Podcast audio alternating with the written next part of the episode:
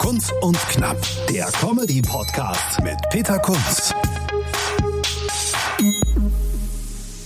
Herzlich willkommen zur zweiten Folge Kunz und Knapp, dem Comedy-Podcast. Worum geht's hier?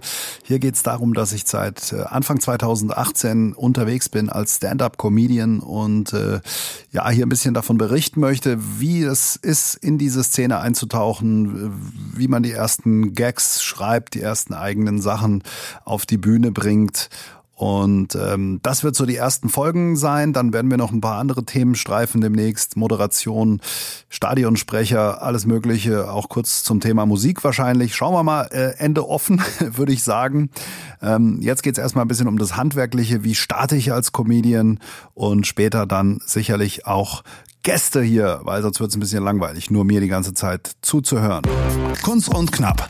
Thema des Tages. Thema des Tages heute die ersten Schritte. Wie komme ich dazu, überhaupt irgendwas zu Papier zu bringen? Was muss ich wissen theoretisch? Wann wird's lustig? Was ist Timing? Von dem hört man ja immer viel von diesem Begriff. Und äh, wo trete ich dann auf als erstes? Wie kann ich da irgendwelche Auftrittsmöglichkeiten finden? Und ähm, wie mache ich das so, dass ich nicht gleich die ganzen Kollegen verbrelle? Welche Spiegelregeln gibt's da? Ähm, vielleicht kurz noch eine Vorbemerkung, warum Comedy? In der letzten Folge habe ich ja davon gesprochen, dass ich verschiedene andere Sachen schon gemacht habe. Eigentlich immer so zehn Jahreszyklen interessanterweise. Und Comedy ist so etwas, von dem ich dachte, ich kann es, weil ich mich wahnsinnig witzig fand immer. Ähm, aber es ist natürlich ein Handwerk, das man erstmal lernen muss und man ist nicht per se erstmal lustig, zumindest nicht strategisch und nicht immer in München, Hamburg oder Berlin vor irgendwelchen verschiedenen Leuten. Da muss schon ein bisschen mehr dahinter stecken. Ich finde das Krasse an Comedy ist eigentlich, dass es so eine direkte Kunstform ist. Du kriegst direkt mit, ob's funktioniert hat, was du gemacht hast oder nicht. Wenn du als Musiker mit der Band ein Lied spielst, dann dauert das drei Minuten dreißig und am Schluss klatschen die Leute, auch wenn es so mittel war. Äh, und das sind dann höflich. Bei der Comedy ist es anders. Du haust einen raus und machst etwas, von dem du hoffst, dass es lustig ist und die Leute können dann auch nicht anders als zu lachen oder eben auch nicht. Denn das Lachen ist ja keine kontrollierte äh, Reaktion, sondern es bricht ja dann aus den Leuten raus, wenn sie äh, etwas Lustiges erkennen. Das ist das Faszinierende an Comedy, finde ich. Und es ist auch so, wenn man sagt, dass man Comedian ist äh, oder sich dafür hält, dann wollen die Leute immer wissen, wie das funktioniert. Jeder weiß dann auch ein bisschen irgendwas. Aber es ist schon so eine gewisse Magie. Ich glaube, bei Zauberern ist es auch immer so, dass die Leute immer versuchen, hinter die Tricks zu kommen und äh, das ist bei Comedy auch so. Wobei man ehrlicherweise sagen muss, meistens sprechen sie dann irgendeinen ganz großen Namen aus oder zwei und sagen den, finde ich aber persönlich doof oder den oder den. Und ich sag ihnen dann immer, ja, das ist so, äh, wie wenn du bei der Musik jetzt nur über Rod Stewart oder Genesis sprichst. Das sind äh, dann Comedians meistens, die schon super lange unterwegs waren oder sind. Aber es gibt ja Hunderte in Deutschland, die ganz frisch neu da sind und da ist mit Sicherheit für jeden was dabei in der Comedy-Szene und jeder kann hier sicher seinen raussuchen, den er dann gut findet, den er, dem er folgt. Und äh, das Gute ist, Humor findet im Kopf statt und da gibt's kein richtig und kein falsch. Ähm, wenn die Leute lachen, dann hast du alles richtig gemacht. Wenn nicht, dann hast du das falsche Publikum. Ja, also darum geht's. Warum Comedy? Comedy als Kunstform. Jetzt gibt's aber trotzdem gewisse Regeln oder eine Rhythmik, äh, wie das funktioniert, ähnlich wie bei der Musik. Und jetzt kommen mal kurz zwei, drei Fachbegriffe. Kunst und Knapp unter Comedians.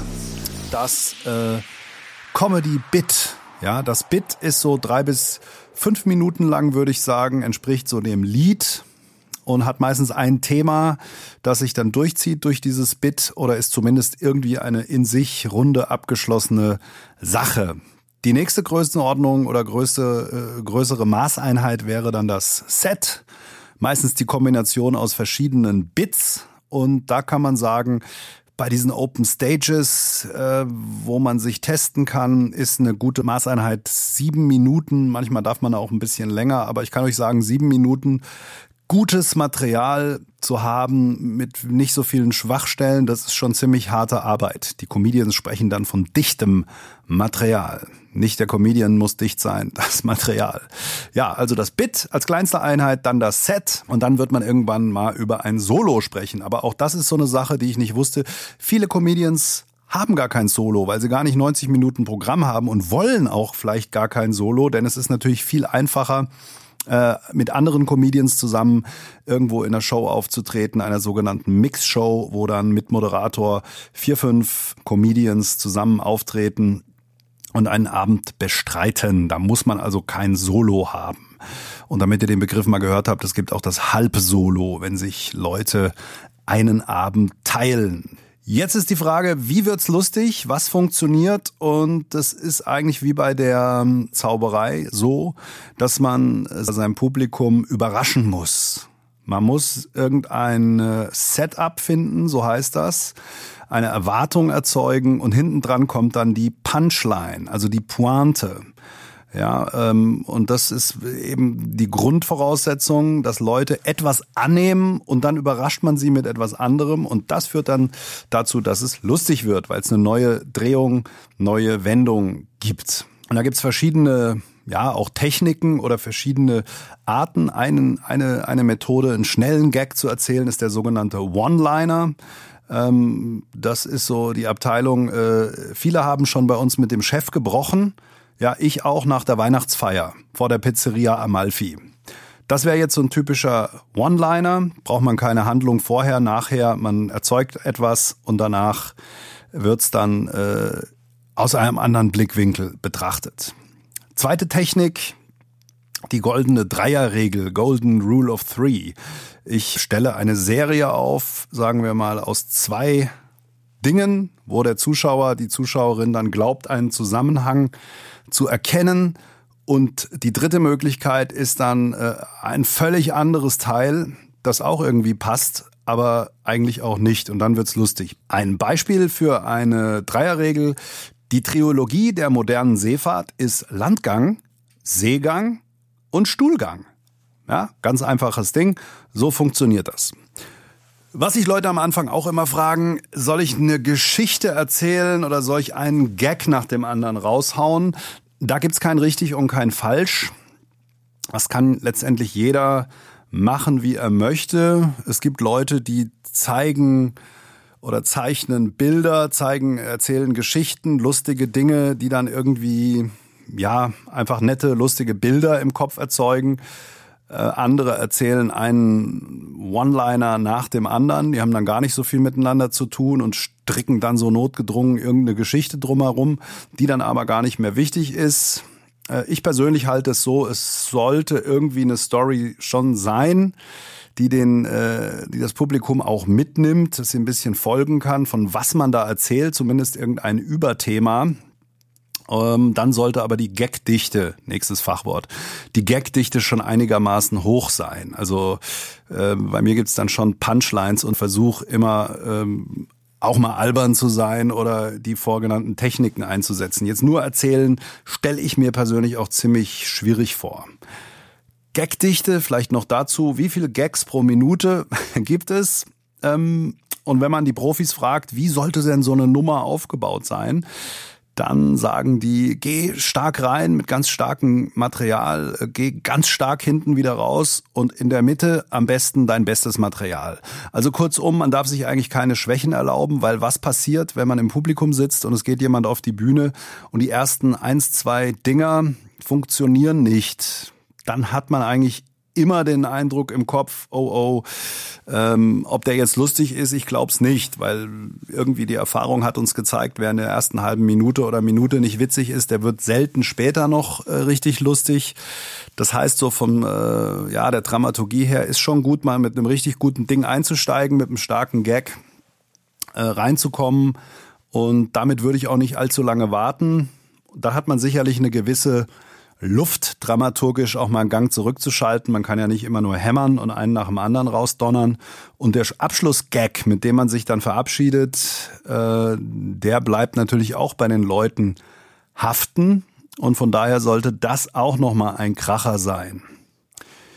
Ähm, wie ist jetzt die Gagdichte einzuordnen? Wie viel Gags muss ich denn jetzt machen? Muss ich ständig einen nach dem anderen raushauen oder nicht?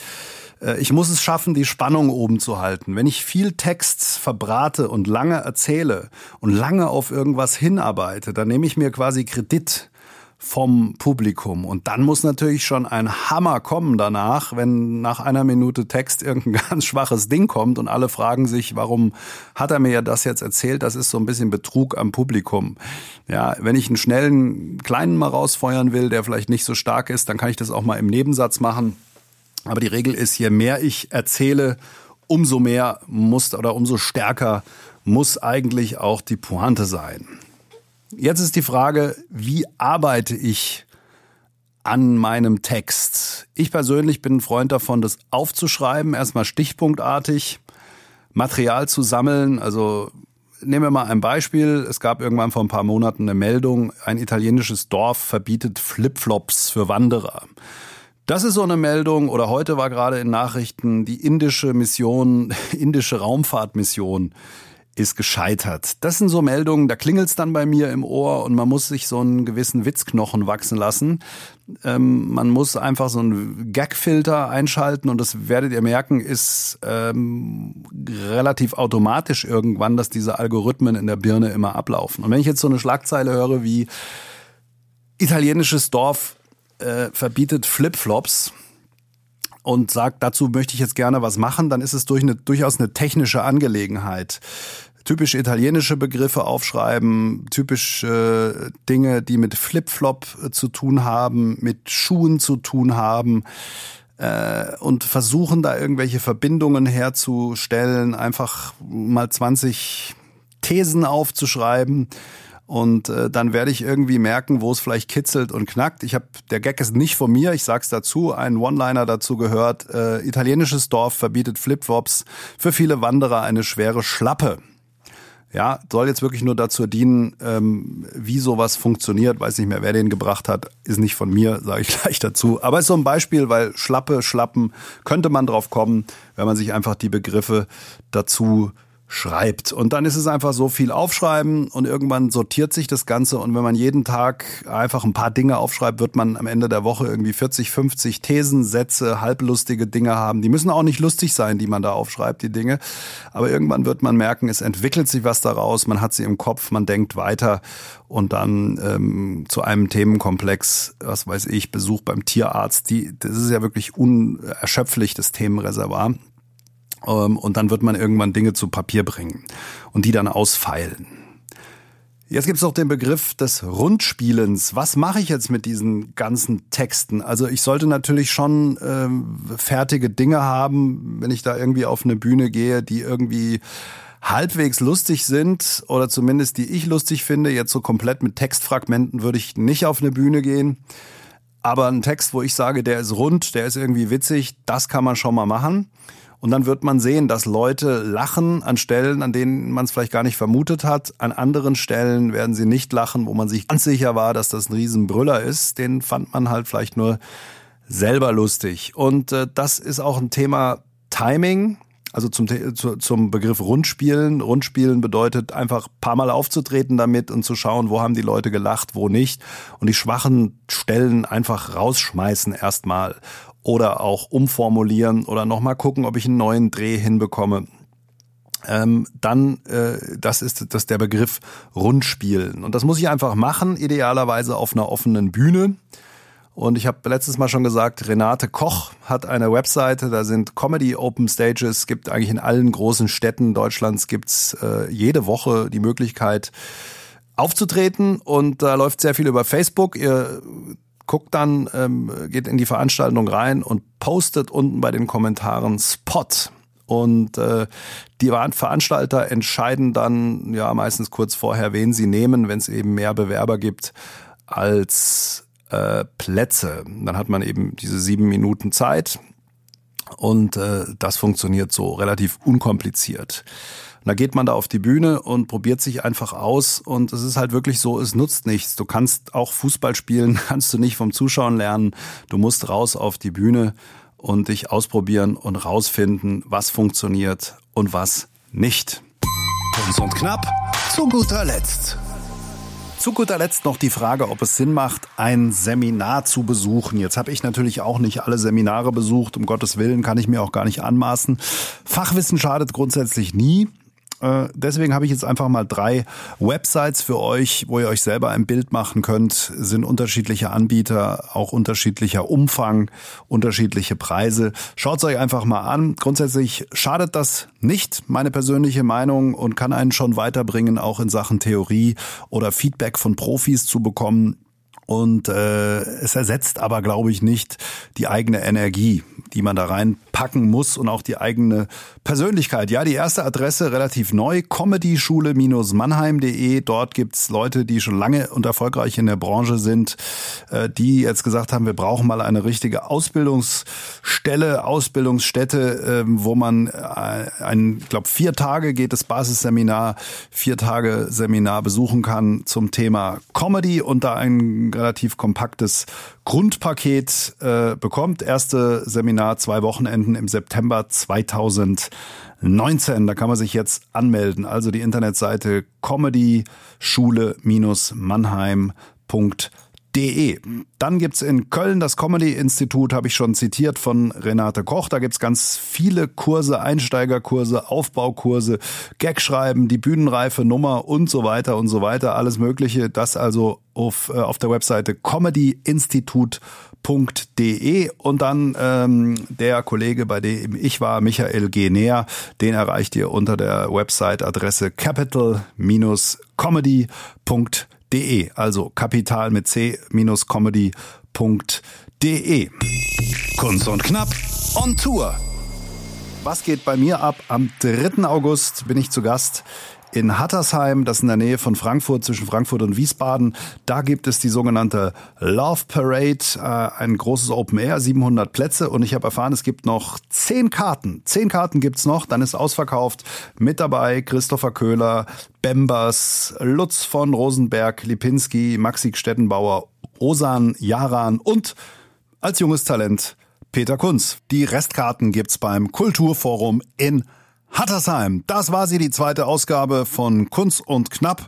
Schaut mal vorbei, Facebook Peter Kunz Comedy oder einfach auf meiner Webseite peterkunz.de. Da gibt's übrigens auch alle Live-Termine und ein paar Videos.